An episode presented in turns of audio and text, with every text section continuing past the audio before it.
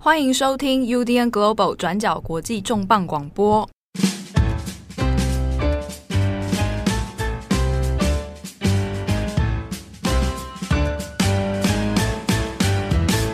Hello，大家好，欢迎收听 UDN Global 转角国际重磅广播。我是编辑佳琪，我是编辑惠仪。今天是我们两个第一次做重磅广播的搭档。对，平常都是我跟七号。哎，那你都搭完了？你我也是跟七号、郑红搭过。对，也有跟郑红搭过。我目前还没有跟郑红搭过。你会很紧张吗？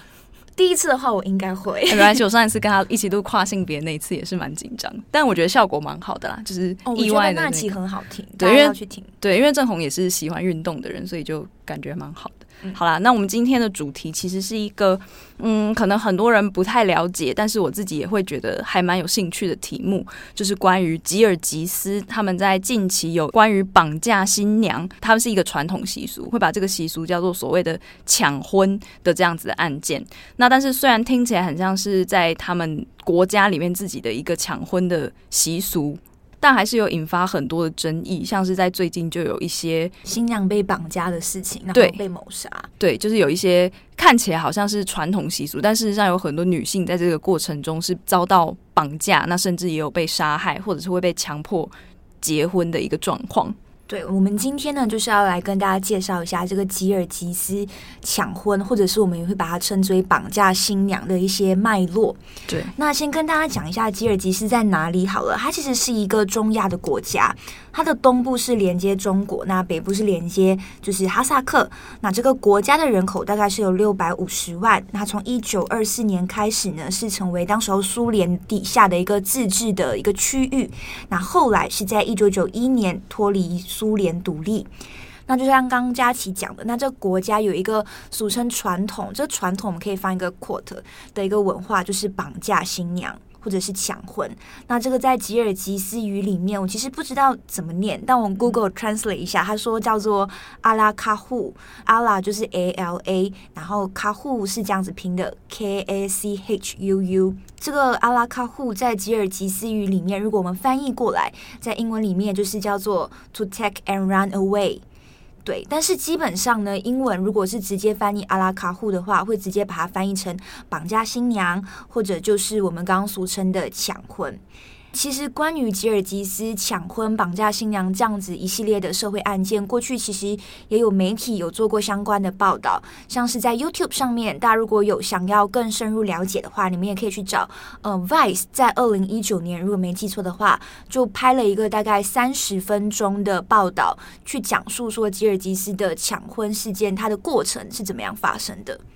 好，那刚刚会议讲到的这个纪录片，就是在网络上可以找到。那 Vice 呢，他们过去就是常常以一种比较特别的怪奇的报道，或者是网络比较炒潮文化这样子的一个形象闻名的新媒体。这样，那我们在过去有一段时间会常常去做深入的调查报道，或者是跟拍纪录片这样子的企划。那 Vice 这一次的这个纪录片呢，它就是跑到了吉尔吉斯里面的一户人家家里去做贴身采访。那贴身采访呢，就是找的这个主角，就是他要去绑架一个女生，就是他是一个很年轻的男生，大概看起来十七八岁左右吧。就这个男生，他暗恋一个女生一阵子，那他想要做的事情就是去把她绑架回自己家里，然后强迫她跟他就是结婚这样。那在这个纪录片里面呢，就是这位调查记者，他就住到了这个男生的家里。那在纪录片的一开始，你就会看到说，这个男生他们全家人是很虔诚的，一起围在一起，就是在在家门口外面围在一起，然后祈祷，就是祈祷说，哦，希望这个男生他今天出去可以顺利把新娘绑回绑回来。对，然后就是一家人就在祈祷这样子。然后接下来呢，是这个男生跟他的几个好朋友，就大概也都是十七八岁，四五个男生这样一起，然后我们就上了。车要去找这个女生，那当然这个女生是完全不知情的啦。那他们就开车开车，然后在路上就在聊天。他们就说：“哦，我好紧张哦，我我们真的要就是做这件事情，就是我我很害怕，然后什么之类的。”然后到了这个女生家附近的时候，他们有先去找另外，就是原本是这个女生的其中一个好朋友，就是一个女生朋友，这样就是她的闺蜜。然后这个男生呢，就下车去跟那个闺蜜说：“哎，我们今天有一件事情想要请你帮忙，就是我们想要绑架某某某。那我很喜欢他，我很想要跟他结婚，所以你可不可以帮帮我们这个忙？就等一下你先去引诱这个女生出来。那你们两个出门的时候呢，我们的车子就会尾随你们，然后我会在突然就我会出其不意的，就是把你们两个绑进车子里。那那个时候你就要。”假装你完全不知道，就是你可以哭喊啊，你可以踢我、打我都没有关系，但是你不能让这个女生发现我们有串通好，就是我需要你去把她骗出家门来，这样。然后这个女生听到的时候也没有很惊讶，她就会说：“好，我来帮你们这个忙。”然后呢，故事它那个镜头就慢慢就推展到。这个女生跑到了女主角的家门口，这样去邀请这个女生出来。他们两个人就提着水桶，好像要去哪里，应该是装水吧之类的这样子的路。然后他们开，男生们开的那那台红色的车就一路尾随他们这样。然后突然就是他们就慢慢逼近，然后车门就打开，就突然有四五个男生从那个汽车里面冲出来，把这个女生还有她的朋友一起绑架到车上去。然后完全不知道事发经过的这个女主角当然就很惊慌，她就一直哭啊，一直踢，就是踢这些人，然后说赶快放我下车，我要看我妈妈，你们到底在干什么？这样子，然后就被就是顺利的，这就所谓顺利的，就是绑回这个男生的家里去，这样。然后接下来的画面就会是。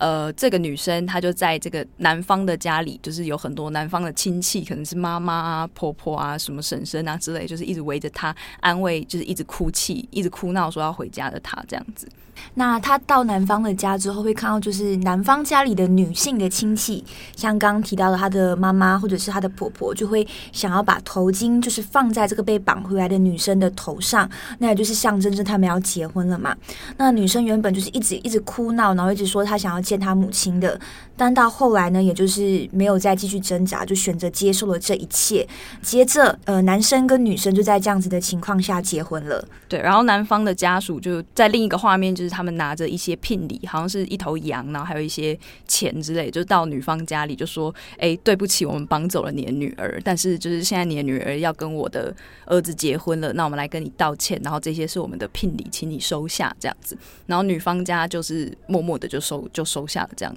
也可能是默许的啦，但总之就是就接受了这样的提议，这样。那整个故事，整个纪录片就是在最后他们的婚礼，很快乐的婚礼这样子，然后落幕。那其实大家可能也会比较好奇的是，这女生被绑走，那她是不是认识这个男生的？基本上是，她是认识这个男生，然后她也喜欢这个男生，然后两个人可能也有默许过他们要结婚，但女生也有提过说，哎，不是现在。嗯，但是男生到最后也有可能把这件事情当成是女生答应了，或者是女生同意了，而就把女生在没有经过女生的允许之下，或者是合意的情况下，就把女生绑走了。但最后他们还是成婚，然后在那个纪录片里面有去访这个新娘啦，就然后那个新娘就说，她原本没有预计会这么快，因为她想要先完成她的学业，她应该还没高中毕业之类的，她想要先完成学业再思考结婚的事。但现在一既然已经结婚了，她只能在思考未来还有没有办法重新回到学校念书，但她自己也不是很确定。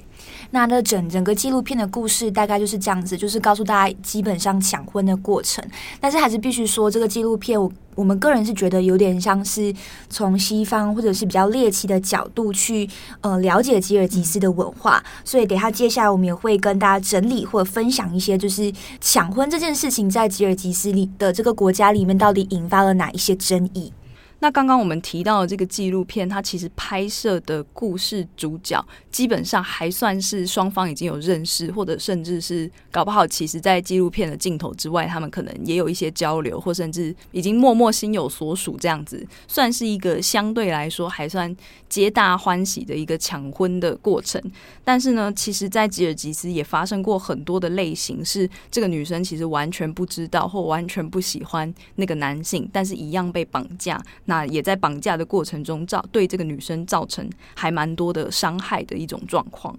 对，相关可能更详细的状况，包括抢婚的动机，或者是呃为什么要抢婚，那这些事情我们等一下会放在后面的时候再来跟大家做更多的解释。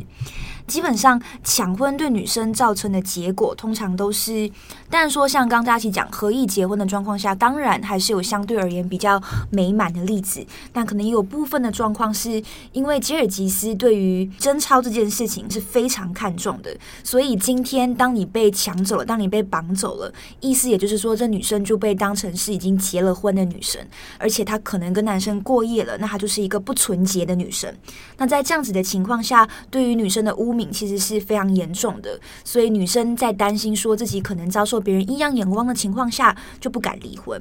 那这边讲的异样眼光，不只是针对新娘自己本人，还有包括新娘的家人，就是一整家人都会就是有种。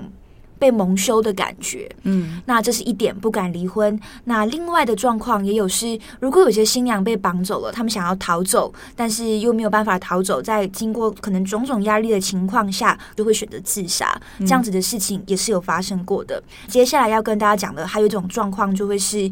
也有部分的案子是在抢婚的过程中，新娘就被谋杀了。这个新闻就是像这一类吉尔吉斯的事情，其实让我想到之前我跟七号也有做过一集，是在讲布依族，就是中国的那个少数民族拐卖。但是像是在那样子的。报道，或者是我跟七号做的那一集里面，我们可以很清楚的知道说，这个女生她就是没有要结婚，她也完全不想要嫁给别人，但是却遭到了人口贩子的恶意拐卖，才会出现这样这种被被抢来的媳妇这样子的事情。可是事情到了吉尔吉斯，就是抢婚这件事情在吉尔吉斯这边会变得更加复杂，原因是因为抢婚被认为是一个吉尔吉斯长年以来的传统。那不管是男生或者是女生，当你面对这个文化，就是。他们声称这是一个民族的传统文化的时候，可能女性她要反抗，或者是她有其他的顾虑，或者是她的家人也有其他的考量的时候，会变得相对不是那么容易拿出来讨论。对，抢婚这件事情在吉尔吉斯很早就已经立法禁止，就是这件事情是犯罪的。但即便是已经加强立法，你可能今天抢婚的话，你会被判七年到十年的牢狱之灾。这样子的情况下，但因为它会被认为是传统文化，所以基本上大家有点像是睁一只眼闭一只眼的状况，也或者是觉得说，这本来就是我们的传统文化，我们为什么不能这么做？对。那相较于刚刚我们一开始讲的那个 Vice 纪录片的例子，其实它影片拍得蛮好看的。我是建议大家可以有一点心理准备，就是你大概知道这是什么立场以后，你再去找来看。那相对于刚 Vice 的那个纪录片，其实还有另外一件事情，就是在近期引起就是吉尔吉斯他们全国人民的不满，然后也有引发一些大规模的抗争，就是艾扎达案。那这个艾扎达呢，她是一个女生，她是在今年四月八号的时候发生的一起凶杀案。这个女生她名字就叫做艾扎达，那她今年是二十七岁。那她在四月八号的时候就突然被发现沉尸在一辆红色的轰达汽车里面。那艾扎达的尸体旁边还躺着另外一个男生。那事情发生之后，很多人第一时间以为这是一场情杀案，但是后来再继续过警察在进入深深入的调查，还有。艾扎达他自己的家人出面说明以后，才发现这其实也是一起抢婚但是失败的例子，就造成了女方的死亡。那艾扎达呢？他的故事其实他原本生前他是在纺织工厂担任一个翻译员。那他原本跟这个男生，就是跟这个跟他沉尸在车车子里面的这个男生，他们是在好几个月之前透过网络上认识的。那艾扎达呢，当时就已经有告诉他的妈妈说：“诶，他在网络上认识了一个男生。那虽然呢，他后续已经很表明、很明确的跟这个男生说，我不想要再跟你联络了。但是这个男生呢，他却后来还一直不断的在跟。踪他，然后再骚扰他，甚至呢还找到了他上班的地方，那还会跟踪他下班回家。这样，那这个男生呢，甚至还曾经出发言要威胁他，就说：“我已经知道你们家里没有男人，大家你们家里都只有女人了。就算我对你真的做了什么，你也没有办法，你跟你的家人也没有办法保护你。那甚至还威胁说他要伤害艾扎达的妈妈，这样子就已经是一个很明显有明显的犯罪倾向的一个跟踪事件。这样，艾扎达呢？他其实也已经在发现有男生跟踪骚扰他的第一时间就已经让他的家人知道了，但是呢，他也曾经求助过律师，可是呢，那律师就表示说，诶，现在这个男生他没有任何明确的犯罪行为，那我也不能够真正帮上什么忙嘛。但是后来没多久，艾扎达他整个人就已经失踪了。其实就像刚刚讲的，律师也表示无能为力了嘛。那一直到四月五号的时候，艾扎达那天就没有来上班。那艾扎达的同事就觉得很奇怪，想说为什么好端端没来上班，就打给艾扎达的母亲，就发现说艾扎达很有可能是已经失踪了。在这样子的情况下，艾扎达的家人呢就马上去联络警察。那最后是透过监视器发现，艾扎达就被四位男生绑架走了。艾扎达的阿姨就说，当时候当他们去报警的时候，警察还开玩笑说：“哦，你们应该很快就会从媒人那边拿到礼物了啦。”意思也就是说，按照吉尔吉斯的传统，如果今天新娘被绑走之后，过后不久，媒人或者是男方的家属就会带着一些礼物，牛或者是羊这些彩礼等等，去到女方家里，就会来送礼这样子。而且，另外一名就是警察或者调查员，甚至还有点半开玩笑的跟艾扎达的家人说：“哎呦，你们现在就是有点过度担心了。就是我年轻的时候，我的妻子也是偷来的，也是抢来的。你看我们现在两个人也是过得很好，所以他就跟艾扎达的家人讲说，很有可能艾扎达现在已经就是在某个地方吃饭喝酒，你们不用担心，晚点艾扎达可能就会打给你们了。”艾扎达的母亲自己也是很担心，她自己有就有跟警察讲说，这个跟踪艾扎达的男生过去好像是有暴力倾向的，但是警察就没有认真看待这件事情，而且搜寻的行动也非常缓慢。那确实，在四月五号艾扎艾扎达失踪的当天晚上六点，艾扎达是有打电话给他的母亲的，他告诉他的母亲说：“我现在好像正在往南边的方向前进。”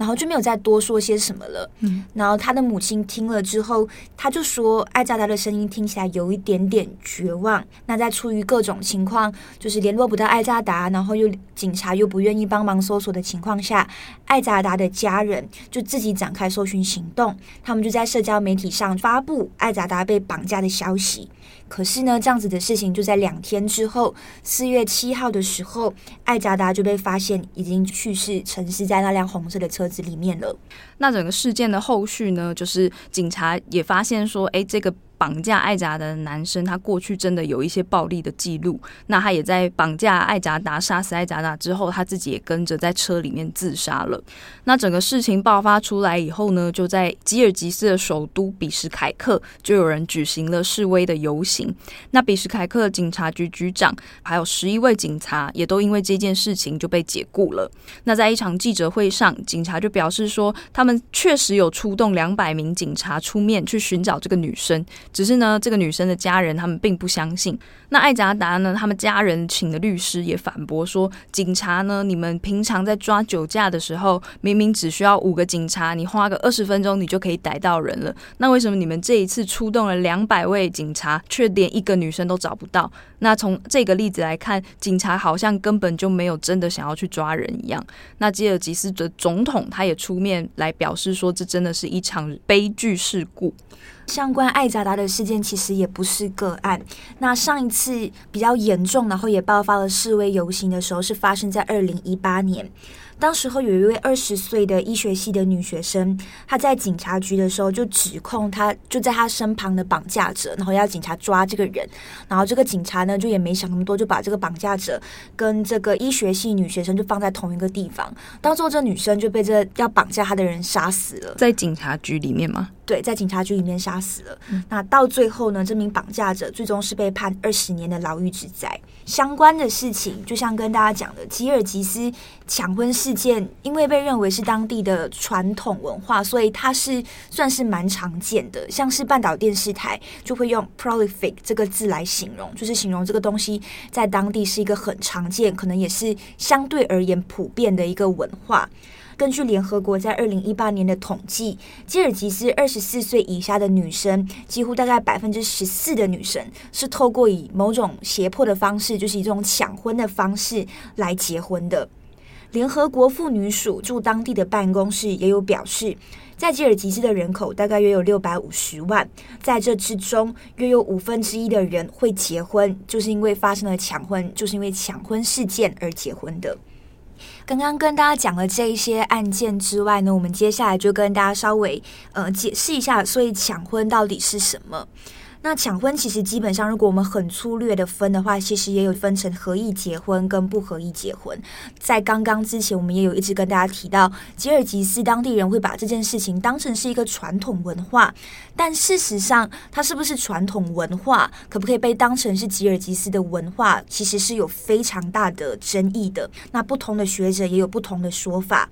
如果我们要追溯到很久很久之前，有一个说法是说，吉尔吉斯在之前就是游牧民族。那在很久之前，也确实发生过，可能某一个男生到了另外一个部落，把那个部落的女生抢走，把她当成自己的妻子。但必须讲，这不是在当时候很常见的现象。当时候的婚姻基本上还是靠部落或者是呃父母来安排结婚，所以抢走别人的妻子这个文化也是不常见的。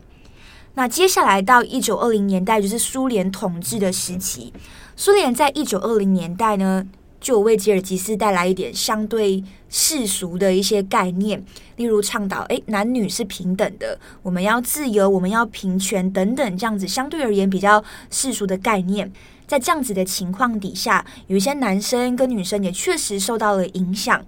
在接受这些新的观念，但是同时在自己国家里面还有一些呃，可能父母相对而言比较保守的观念。你要在两者之间取得平衡的话，当有一些男生或者是女生在碰到父母不合意结婚，或者是男生付不出呃彩礼，女方要的聘金，对，女方要的聘金给女生的时候，在这样子的情况下，他们很有可能就是采用抢婚或者是私奔的方式来达到结婚的目的。所以在有一些时候，抢婚它也有对女性好的一个正面意义，就是它可能会像是私奔一样，就是我先说好，我我要嫁给一个我不爱的人，但是我爱的男人，我就跟他说，你要在某个时候来把我抢走，那我们就可以私奔。对，类似是这样子，或者是有可能是女方的社会地位比较高，那在这样子的情况下，呃。没有门当户对，对，对，所以男生在这样子的情况下把女生直接抢走，嗯，然后两人可能私奔，那这样子的状况也是确实有发生的。但是报道里面或者是相关的研究论文里面也有强调说，这个东西在当时候也是不常见的。可是相关的文化慢慢演变成现在，就有相关的数据显示，抢婚在苏联统治时期或者是在一九九一年。吉尔吉斯脱离苏联之后，抢婚的这个事件就慢慢变得越来越多了。那因为它是如果是在一九九一年慢慢变得越来越多，所以就有学者说，在一九九一年才出现的，那我们可不可以把抢婚这个东西当成是传统文化？嗯，这是一点，这是是有争议的。再来第二点，当抢婚的事件发生的越来越多的时候，嗯。现在发生的情况，大部分都是在没有经过女方同意或者是女方允许的情况下，就把女生绑走了。那说到这边可能会有点矛盾，大家不是讲说一九二零年代苏联不是带来了比较世俗的观念嘛，自由平等？那为什么这个东西在脱离苏联之后反而对又反而兴盛起来？这不就有点矛盾，就有点说不通吗？那确实也有一些学者是在研究相关的连接到底是什么，那这过程当中又出了什么问题？所以之中也有一个说法是说，吉尔吉斯在一九九一年脱离苏联独立之后，他们一直想要强调自己的种族，强调自己的传统文化以及国家的独立身份。那在这样子的情况下，绑架新娘或者是抢婚，很有可能就是当地的人要表达他们自己，或者是诉求自己。表现自己民族主义的一个方式，所以这件事情很有可能才慢慢慢慢兴盛起来。但是也必须讲说，这个东西是不是传统文化，在当地可能还是有蛮多争议的。那除此之外，刚刚有跟大家讲，抢婚是粗略分成合意跟不合意。那演变到现在，大多数是不合意的情况下，但是也有一些例外的状况。那这些例外的状况是什么呢？例如有一些女生，她可能到了适婚年龄。他想要结婚了，他会觉得找不到对象，或者是怎么样，就会很着急。为什么自己没有被绑走？嗯，那在这样子的情况下，如果他被绑走，对他而言反而是降低心里面的一些负担，就会觉得说，诶，我可能还是在婚姻里面有一些具有一定的市场地位，嗯，我是我是被喜欢的。对，这也是因为说我们在讲。抢婚这件事情就有点像是男性在挑选女性配偶的一个方式，所以可能他们习惯这样子的。对，那女生在这样子的情况下被绑走，她反而有种如释重负的感觉。嗯，那这个东西是不是文化，我们这边也很难也很难界定。嗯，但是。你可以试着想象一下，假设我今天是吉尔吉斯当地的一个女生，当我的母亲是被我父亲绑来的，嗯，然后我的外婆、我的奶奶也是相同的情况，那很有可能我就不会把抢婚这件事情当成是一个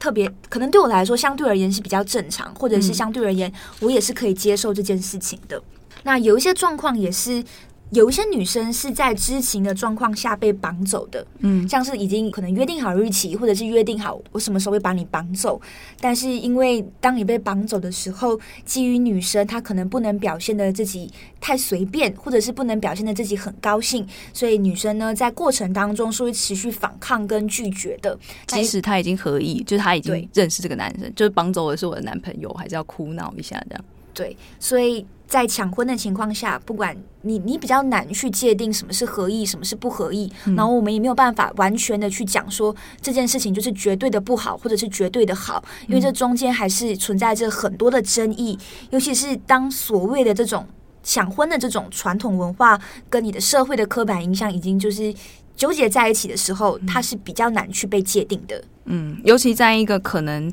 比方说女生还是要。呃，有要求聘金啊，或者是婚姻还是一种买卖，就是你你生女儿，你就是要把它卖出去。在这样子的一个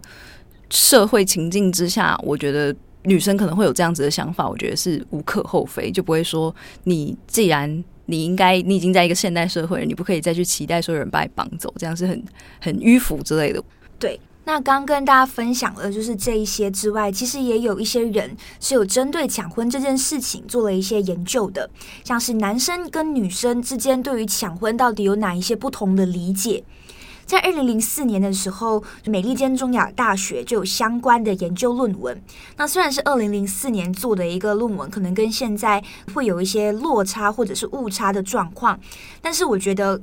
透过这篇论文，跟透过这篇论文当手做的一些研究结果，还是可以提供吉尔吉斯的男女双方，他们到底如何去理解抢婚这件事情。那这个研究呢，他们分别是在一九九年跟二零零四年做了相关的研究，然后透过对比两种不同的研究，去了解男生跟女生以及双方家庭对于抢婚的一些的一些认知。那像是第一个，他可能就。会好奇说，所以今天涉及抢婚的男生跟女生，他们是谁？那通常的年龄是几岁到几岁？相关的研究结果就表示说，在这当中呢，女生平均被绑架的年龄大概是二十岁，那男生是二十四岁。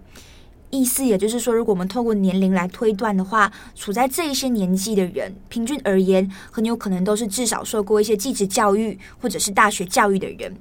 那接下来第二个，大家也可能比较想要了解的是，那为什么要绑架新娘？所以在这研究里面，他们就有去问了受访者，也做了问卷调查。那受访者就提供了几个主要的答案，像是这四个可能是最主要的原因。第一个，他们认为这是你要娶妻子的一个优良传统的方式。那接下来第二点就是担心说女生可能会拒绝结婚。那在这样子的状况下，我先把你绑来，那你就是我的了。那第三个，也就是说我要防止女生嫁给其他的人，所以我先把你绑走。那我们也可以看到，你从这些答案或者是这些结果来看，基本上这些女生几乎都是没有选择权的，而且女生的意愿也是相对而言不受到重视的。那研究里面可能也会有一些结果是去谈到说，在乡村里面也相对而言，因为比较保守，所以可能也会缺少像是 dating 或者是这样子的一种方式，不一定是说要 dating 啦，而是这样子的一种方式，可以让男生跟女生拥有更多互相了解彼此的一个机会，认识彼此的一个机会。那当男生只可以透过抢婚这个方式来取得妻子的时候，他很有可能相对而言比较不知道怎么去跟女生互动，跟女生聊天这样子。那第三点也是，所以绑架发生的时候，男生跟女生是彼此认识、彼此熟悉的嘛？刚刚跟大家提到的 Vice 的纪录片里面，男生跟女生就是认识的情况，所以才被绑走的。那现在呢，研究结果出来，男生跟女生其实对此有不同的认知。根据男生自己的说法，百分之九的受访者，男性受访者表示自己绑走了不认识的女生，意思也就是说，大部分觉得他绑走的都是他认识、他熟悉的女生。但是根据女生的说法呢，二十二趴的女生就表示自己是被不认识的人绑走的。其实有蛮大的落差的感觉，九趴跟二十二趴。对，但是要怎么去界定互相熟悉、互相认识？这个在研究结果里面也没有一个比较明确的定义啦。嗯、所以认识跟熟悉这个东西，我们可能它的定义暂时还不知道他们是怎么去界定的。那另外也是，呃，抢婚发生的时候，双方是否合意吗？那合意的程度是多少？那基本上从数据来看。双方合意的抢婚基本上是比较低的。嗯、那根据回收的问卷调查，就发现说，只有三十四趴的抢婚是在女生同意的情况下进行的。那百分之四十六的受女性受访者就表示，他们是因为被欺骗，所以才被绑架的。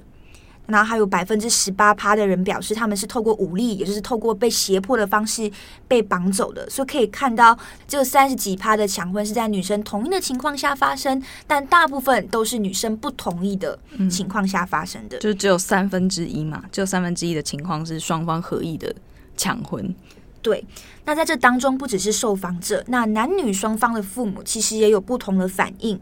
比起来，男方的父母。基本上都会觉得说，哎，希望绑架发生，也就是说，哎，这是帮自己的孩子娶妻子的一个方式。但作为女方的家庭，作为女方的父母而言呢，他们的意愿都是很低的，就不希望自己的女儿是在莫名其妙或者是无缘无故的情况下被绑走的。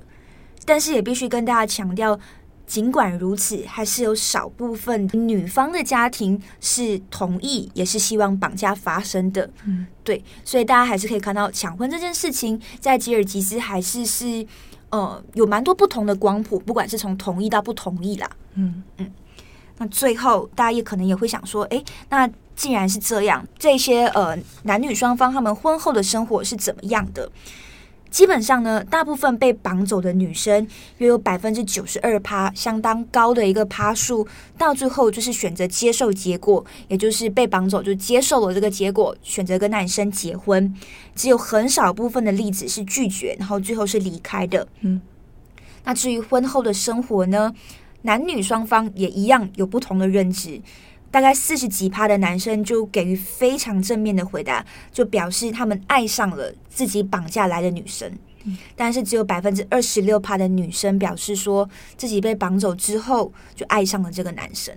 但是男生只有四十一趴的人表示自己爱上自己绑来的女生，嗯，那表示有百分之五十的男生其实也不喜欢他们绑来的女生，因为也有些可能是他们绑来的女生，也有可能是父母安排的，就不一定是他自己选择的，的。对对对，就他可能有很多不同的状况。那以上这一些就是问题，都是从刚刚的研究，就是研究结果里面显示的。这样，那刚刚跟大家讲了这么多。所以大家可能也会想说，所以当地法律到底可不可以阻止抢婚的事件啊？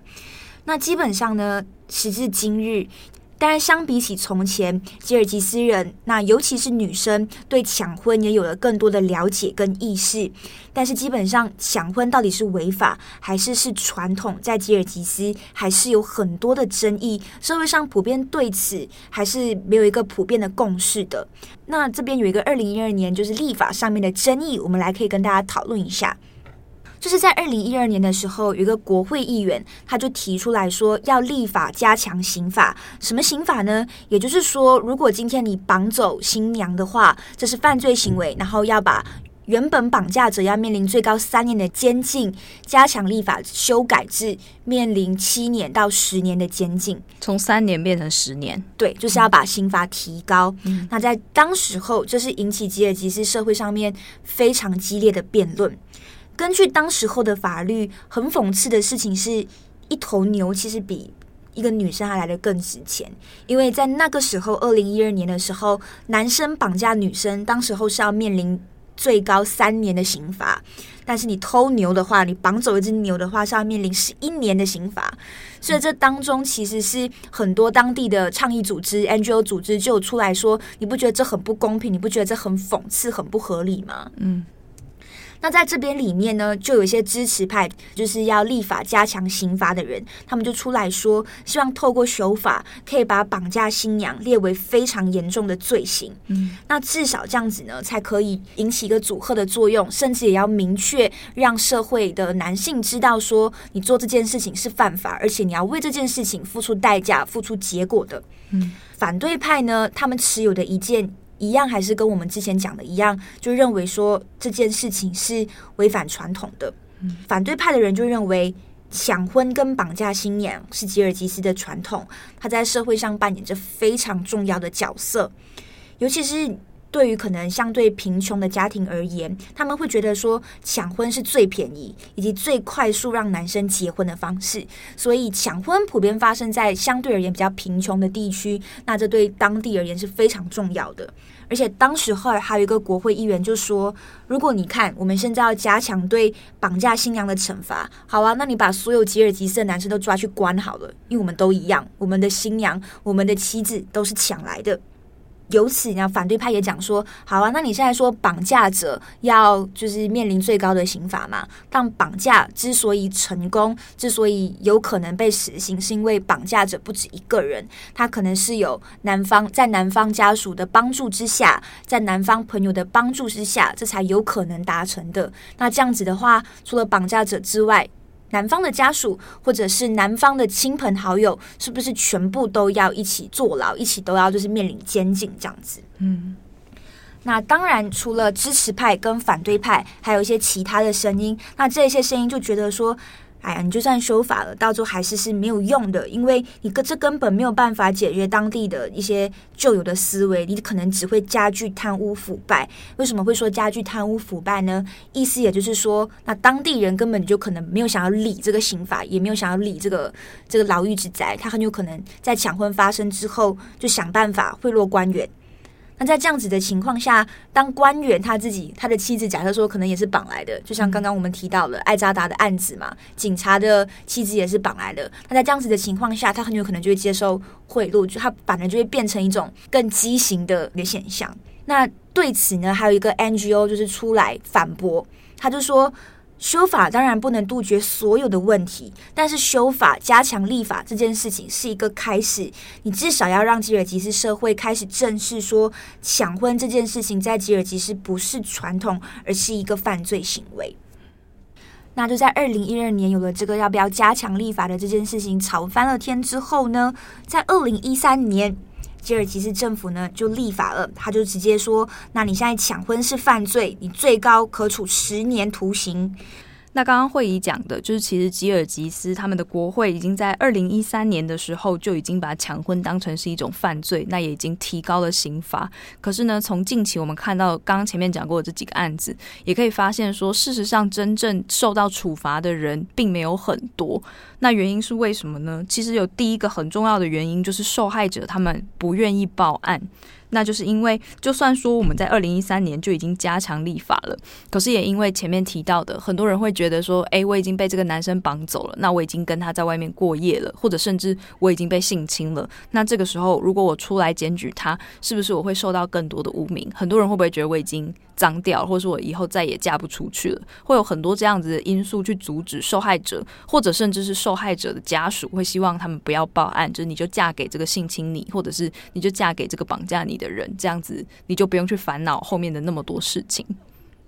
那另外第二个原因也是因为这种绑架案实在是太常出现了，那甚至也有一些人会去浪漫化这种绑架的说法，就像处理艾扎达案的这个警察一样，他就会觉得说，诶，其实说不定艾扎达在哪里，他也过得很开心啊，他其实说不定是自愿，他搞不好早就已经跟这个男生两情相悦，或者是都已经出去玩了。有一些人也会这样子去浪漫化这样子的绑架的犯罪行为，所以并没有办法很好的去教育说，诶，这个绑架其实就是一个不对的事情。那另外，在吉尔吉斯也还是有比较过去传统的重男轻女的观念，很多男性呢，他们也在成长过程中会觉得说，诶，这个就是我本来就应得的，就是男生都应该要有一个老婆。那如果我今天没有办法达成的话，这件事情可能也会有损我自己作为一个男性，我必须要成家立业这样子的压力，那也就会变成说，好像拥有一个妻子是一件非常必要的事情。那为了这样子的目的，他们也有可能会因此去铤而走险。那另外一点也是关于警警察跟法律的执行上面的问题，原因也在为在于说社会的刻板印象太过根深蒂固了，这不是一时半刻或者是一夕之间就能够马上被根除的，就像是爱渣渣的警察的状况是一样的。虽然有几个警察因为爱渣渣的事件之后被解雇，但同样的也不会因为这几个警察被抓了之后，那这件事情就可以得到系统性的改善，得到系统性的改革。那相关的问题也在于说，要怎么让警察或者是相关单位真正的去承担的责，真正去承担责任，你才有可能在接下来促进呃进一步的改革，甚至是今天当有家属来通报的时候，警方可以很积极的去处理这件事情。那另外还有一个蛮有趣的一点是，我自己在看这件事情的时候，也会想到在前阵子康廷宇老师他自己也有一个在有台，就是某某。某频道他自己也有一个 podcast 节目，他刚好也是提到说，我们自己作为一个外来者，如果我们自己是新闻工作者，要怎么看待这些发生在其他国家的性别暴力或者是性别议题？那他举的例子就是在讲说，西方媒体到底是怎么去分析印度的性侵新闻？那他在那一则 podcast 里面就很详细的去分析说，诶，为什么西方每一次在报道印度的性侵新闻的时候，都会用一种比较猎奇，或者是用一种比较期待写出很多细节，或者是很多呃比较吸引眼球的做法。那但是呢，在报道自己国家，比方说美国自己的性侵新闻，或者是像英国自己前阵子不是也有发生警察尾随一个女生，然后可能涉嫌杀性侵杀害的事情的时候，就会把责任归到个人身上。可是当我们在报道印度啊，或者是其他国家比较嗯第三世界国家，或者是可能。我们对这些国家有些刻板印象的时候，我们在报道他们的性暴力的新闻的时候，就会用一种比较猎奇的方式去，或者凝视的方式去观看它。所以，我们自己在做这一则报道的时候，也很尽量要去找到各方的态度，就不只是受害人的说法，也包括说警察的说法或者政府的说法。那还有另外一个很重要的，就是他们当地自己的 NGO，或者是他们当地自己的妇女团体，或者是女性主义者或者知识分子，他们自己是怎么样看待这样子的文化的。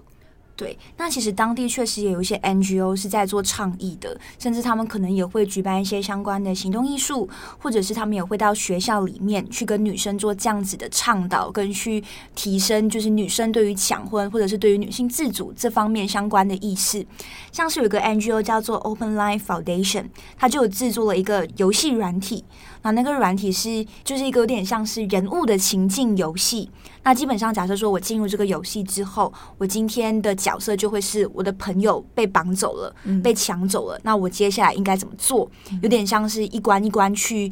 我不能说是闯关，但有点像是带你一步一步去了解你接下来可以怎么做，以及你接下来可能会碰到哪一些事情。那在这个游戏的过程当中，可能会有不同的人的说法，就是出来给你一些帮助。像是可能记者的说法、律师的说法，或者是人权倡议者的说法等等。那这样子的游戏也是有出现，然后希望可以以一个比较可以跟大众互动的方式来提高大家对于抢婚，或者是对于女性在这方面权益上面的一些关注。嗯嗯。那还有另外一点就是，这个 NGO 它其实也做了一个随身的安全地图，意思也就是说，这些女生。走在街上，那你可能很担心你自己会被绑走还是怎么样，你就可以随时把你的呃及时你所在的位置上传到一个 APP，那这 APP 就是可以及时记录跟追踪你的位置，那就是及时的，那大家也可以互相，假设说发生什么事情，也可以在 APP 上面互相提醒彼此，嗯，对，互相照应。那如果真的不幸被绑走了的话，接下来警方呢也可以用这样子的一个讯息去抓到说，所以这个人是在哪一些是在什么时候在什么地点被抓走的，那也可以帮助破案这样子。所以当地的 NGO 都有在很努力的做这一方面的倡议。嗯，那还有就是这整个议题，它最后面其实最核心的一个问题，就是在于说，当我们很强调的这种性别议题，那它如果真的就是所谓的抵触到传统文化的话，那到底应该要不要保留？就其实我们在做很多国际新闻报道的时候，也都会遇到很多类似的议题。对，但抢婚这件事情是不是传统文化？我们这边先有所保留，因为还有不同的争议。嗯、但就算我们退一步，我们来说，就算它是传统文化好了，它应不应该被保留这件事情，也是我们在做的时候。一直在想的，因为相关的事情，其实抢婚这件事情不只有吉尔吉斯有发生，中亚的其他国家，包括哈萨克或者是非洲的一些国家，例如伊索比亚、肯亚等等，还是有类似的事情在发生的。那当他抵触所谓的传统文化的时候，到底我们应不应该保留？也不只是抢婚，还有一些针对一些比较，呃。像是缝阴唇，类似这种，嗯，可能在印度有一些部落，他们有这样的习俗。对，或者是女生今天要把你的胸烫平，嗯，要杜绝你自己的性欲等等，这一些也是被当地的人视为传统文。呃，这不是吉尔吉斯发生的，哦，嗯，这是在非洲国家，对吧？嗯，对。当这些事情也发生的时候，我们到底是不是，我们应该要怎么去理解？嗯还是说我们会用一个比较西方的女性主义的观点，就是女性一定要有身体自主权，然后一定要有移动权，然后一定要有衣着自由的权利。可是其实他们也很常不断的跟各个民族之间的传统在抵触。对，我原本当时候的想法是说，那如果他们这些做这些事情的女生，或者是他们可能是自愿的呢？嗯，但。这同时也会衍生出的另外一个问题，也是那就算是自愿的，好了，那不代表他们一定是自由的。嗯，对，因为很有可能他们要。做这些事情，不管是烫胸、缝阴唇，还是被抢婚都好，很有可能是基于社会上面所给予他们的某一种压力，嗯、而迫使，即便他们不愿意，或者是即便他们愿意好了，他们都还是必须去顺从这样子的一个社会规则，嗯、去顺从社会上面施加在他们身上的一些印象。对，嗯、那我自己的想法就是，我觉得我会比较倾向去看可能当地的一个。比方说女性主义社团或者是 NGO 的组织，他们在倡议或者是他们想要做的事情会是什么？就比方说像吉尔吉斯，我们说抢婚这件事情，就算它是一个传统文化好了，但你也可以看到当地真的有一些倡议组织是想要抗拒这样子的文化，或者说想要改善这样子的文化。嗯。好，那以上就是我们今天跟大家分享的吉尔吉斯的这个抢婚的事件。那基本上我们很希望透过这一篇这样子的报道，去尽可能的还原各方不同的说法。那至少可以让我们稍微了解一下当地的人到底是怎么去理解这件事情，当地的倡议组织又做了什么努力，或者是支持这件事情的人，他们又是怎么想的？那基本上了解各个不同的想法之后，我们接下来才有可能去有更多的。对不同的文化有更多的尊重以及更多的理解，而不是希望以一个非常猎奇，嗯、像是说，哎，吉尔吉斯不意外啦，或是印度不意外啊。就是我们很常在做类似的新闻，或是看到同业在做类似新闻的时候，下面会有这样的留言。但是我觉得，如果没有一个反思，或是你可以用更同理或者是理解的方式去看的话，可能会，我觉得会错失掉一些东西啦。那如果大家之后有进一步的想法，想想跟我们分享的话，一样可以在我们的 IG 或者是 Podcast 留言，那我们就是都会去看。那以上，我是编辑会议，我是编辑佳琪，我们下次见，拜拜。